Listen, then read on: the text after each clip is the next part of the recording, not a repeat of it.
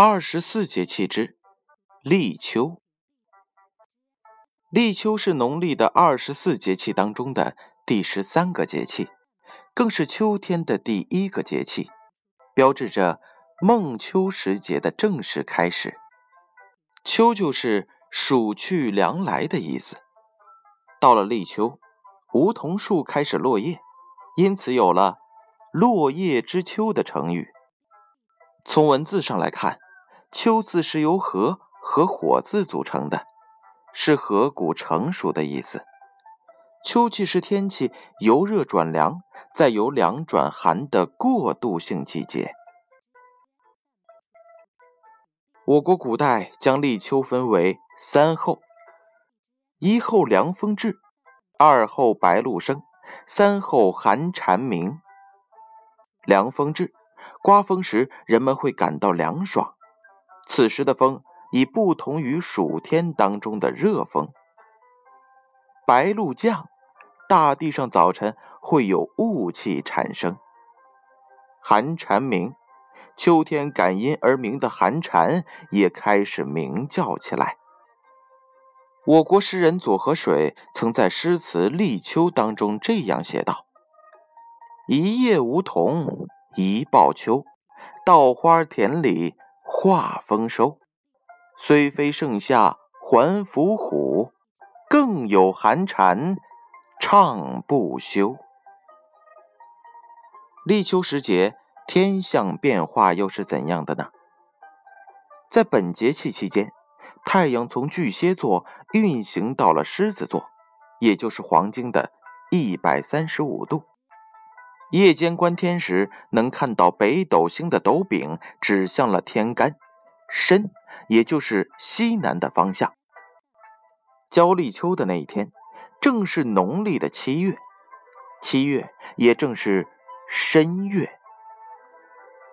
立秋之时，太阳处在了赤纬的十六度十九分，比起夏至那天的二十三度二十六分，已经向南偏了不少。北京地区的白昼也因此缩短到了十四小时零四分钟，夏至时是十五小时。天气依然很热，立秋之后仍有一伏，秋老虎依旧存在，因此仍要注意防暑。但是大自然还是有了变化，出现了中午热、早晚凉的天气，而且一场秋雨。一场凉，十场秋雨就结霜。接下来呢，让我们一起来了解一下立秋的气候特点。立秋到了，并不是秋天的气候已经来了。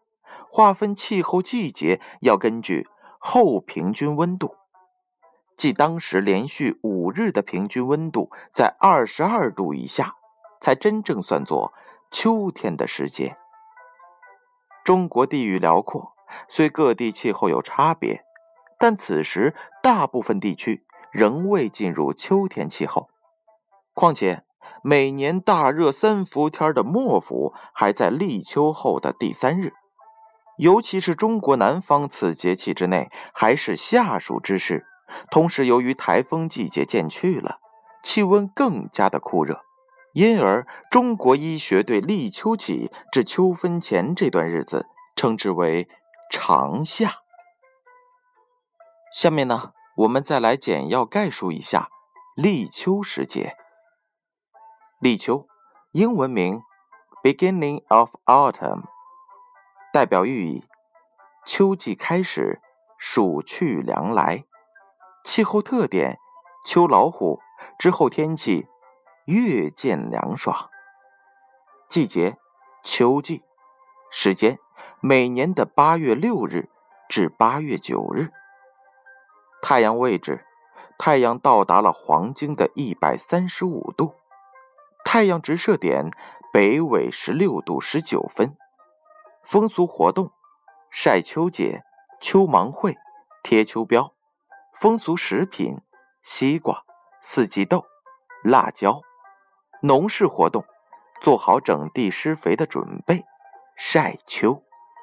三候：凉风至，白露生，寒蝉鸣。养生以养收为原则。属性：农历二十四节气当中的七月节令。